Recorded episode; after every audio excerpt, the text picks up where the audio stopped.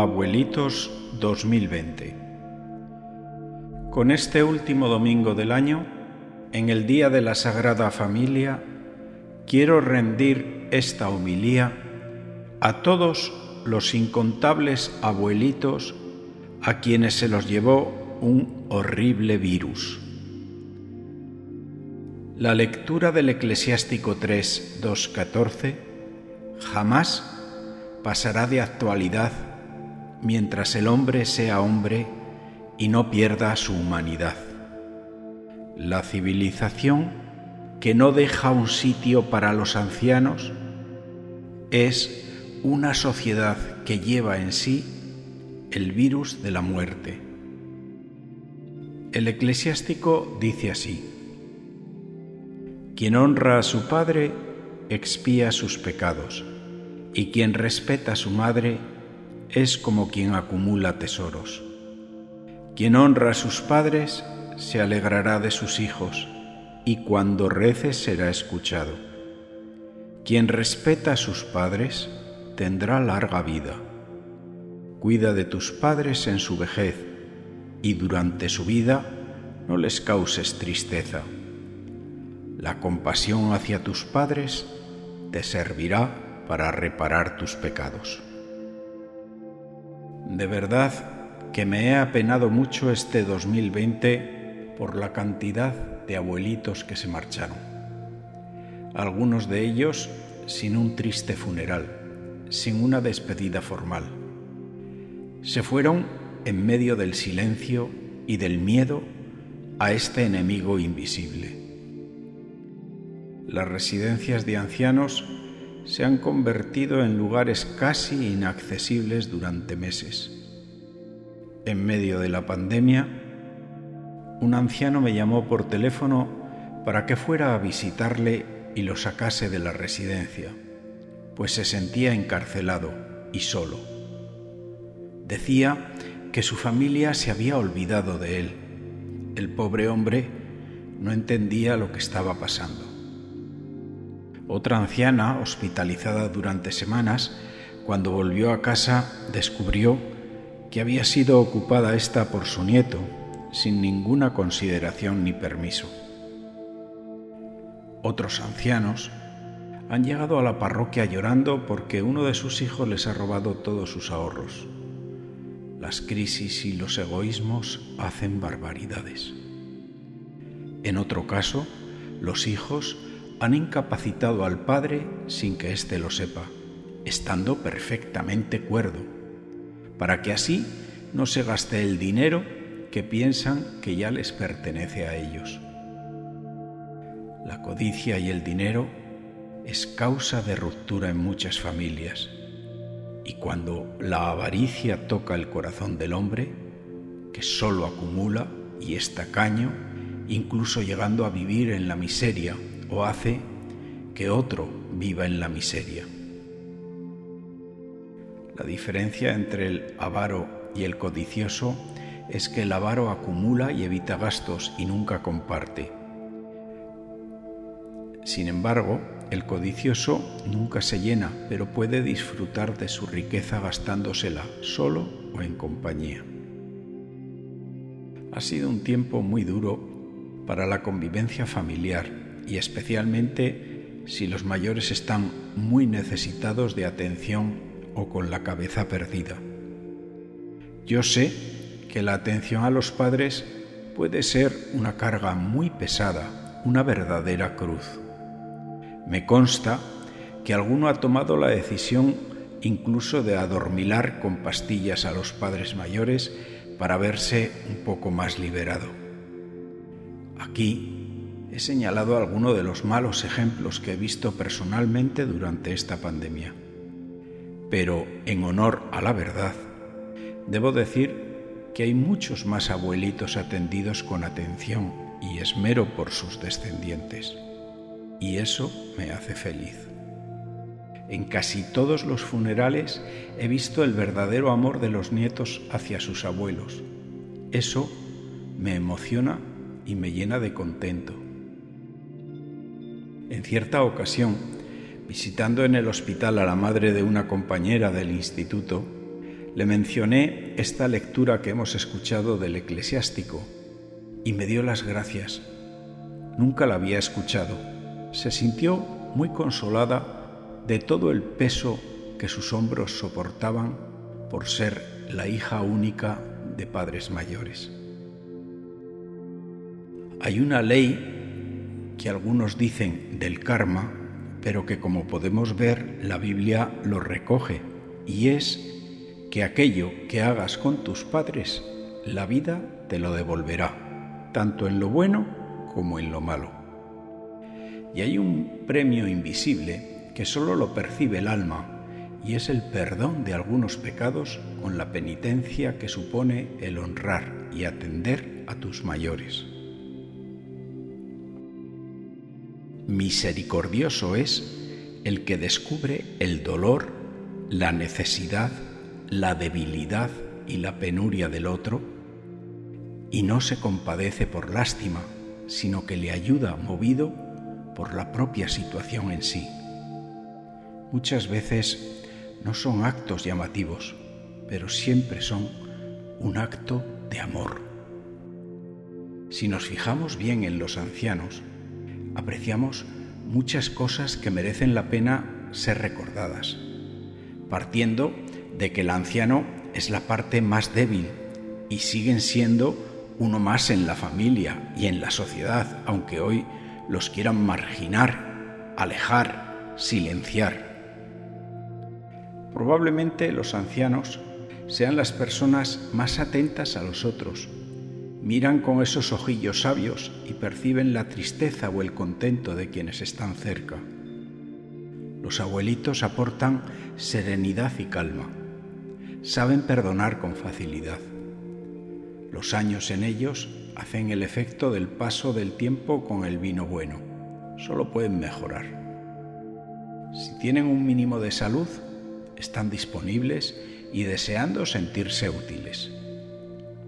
Los nietos, cuando definen a sus abuelos, lo primero que te dicen es que tienen buen humor y que son las personas más alegres que conocen.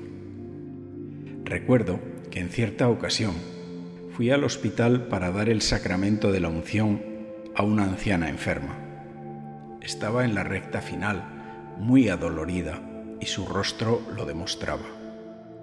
Allí estábamos el marido, el nuero y yo. Pero en el momento en que se abrió la puerta de la habitación y entró su nieta mayor, el rostro de esta mujer se iluminó con una enorme sonrisa. Todos sus males desaparecieron al recibir los besos y caricias de su nieta. Como a todos los abuelos, no les cuesta sonreír. Son felices cuando se sienten amados. La edad trae a los hombres sabiduría, experiencia y les enseña a ser respetuosos y tolerantes con los demás. Y también aporta el don de no juzgar a nadie. El otro día, visitando la residencia de las monjitas mayores de mi parroquia, me di cuenta del ambiente extraordinario, de la paz y la alegría que se respiraba en aquella sola donde unas rezaban, otras hablaban y otras sencillamente jugaban al dominó. La alegría de los ancianos no es ruidosa, se parece a la paz y se manifiesta en el rostro amable y la mirada afectuosa, inteligente y comprensiva. Perdemos la belleza de fuera por otra belleza mayor que está en el interior. Esta belleza no se improvisa ni se corrompe, es fruto de la vida vivida. Las personas, cuando envejecemos, nos hacemos más espirituales. Los abuelos tienen una tarea añadida que muchos hijos no hicieron por omisión, y es la de tratar de pasar la fe a los nietos. Recordemos que quien vive como cristiano muere como cristiano. La enfermedad nos alcanza antes o después a todos y nos invade cuerpo y alma.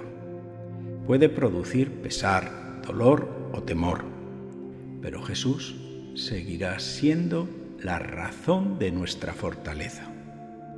El viejo gruñón es una carga para la familia y para todos los que le rodean. El egoísmo es la peor compañía de la vejez. En este caso, el vino bueno se convierte en vinagre y se olvida de la misericordia y llega la tristeza a la vida de la persona. Debemos aprender a estar cansados sin deprimirnos. Las limitaciones de la ancianidad son más digeribles con el buen carácter. La humildad es dejarse ayudar, agradecer la ayuda recibida, vivir la esperanza y aprender a desprendernos de las cosas, personas, salud y en un último instante de la propia vida. Cristo entra en esta soledad, en este abismo de abandono, donde no se oye nada, pero donde sabemos que está el Señor victorioso sobre su cruz. Las cifras verdaderas no mienten y la masacre que ha dejado el virus en la población de mayor edad es desoladora. Me pone los pelos de punta pensar en la próxima pandemia de un virus, que según he oído va a llegar en menos de 20 años. Y ahí estará mi generación en la frontera de los llamados a cruzar el umbral misterioso de la muerte. En ocasiones, pensando mal, me pregunto si todo esto no será algo diseñado desde potencias oscuras. El ayer pasó, el hoy está pasando y mañana será pronto ayer. La vida es muy corta, pero son muchas las cosas que podemos hacer en este breve espacio. En todo caso, Estar vivos es ahora un don y el tiempo que resta hasta la muerte ha de ser para crecer en sabiduría y en gracia, como un tesoro que solo lo encuentra quien lo busca. La clave para los últimos años de la vida es ser agradecidos por la vida que hemos tenido, buscar la paz y alimentar la esperanza de ver a Dios.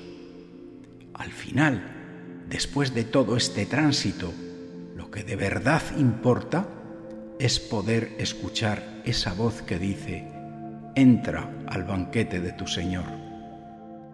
El Evangelio de este domingo nos presenta al anciano Simeón como modelo de abuelo justo y piadoso, que sabe esperar lo mejor. Estas cualidades solo pueden ser proporcionadas por la presencia del Espíritu Santo. Desde la mañana hasta el atardecer, la vida de Simeón es esperar en el templo hasta ver al Salvador. Esta espera, día tras día, le dará incluso el don de profecía. Un profeta que tiene ojos para ver lo que otros no ven. ¿Y qué es lo que ve? La salvación de todos los hombres en un bebé en brazos de sus padres.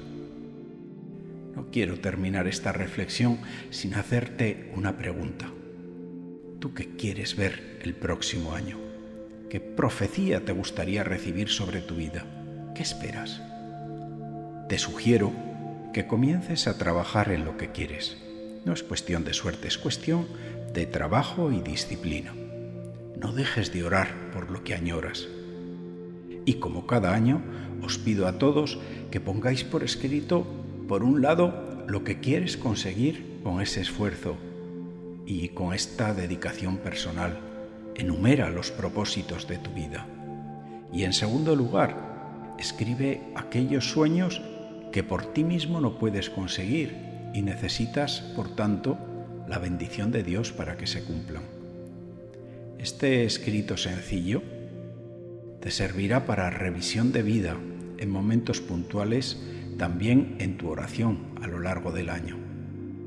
Recordad que estoy deseando de encontrarme con vosotros en las catequesis para jóvenes y adultos en la parroquia de la Inmaculada de Logroño. Serán todos los miércoles a las siete y media de la tarde, desde el día 13 de enero del 2021, si la pandemia no lo impide. Y como siempre, quiero invitarte a que pases este audio a las personas que amas les puede hacer mucho bien y además es gratis. Puedes encontrar esta y otras reflexiones en las principales plataformas como Spotify, Apple o Google Podcast con el nombre de Reflexiones de un cura de pueblo.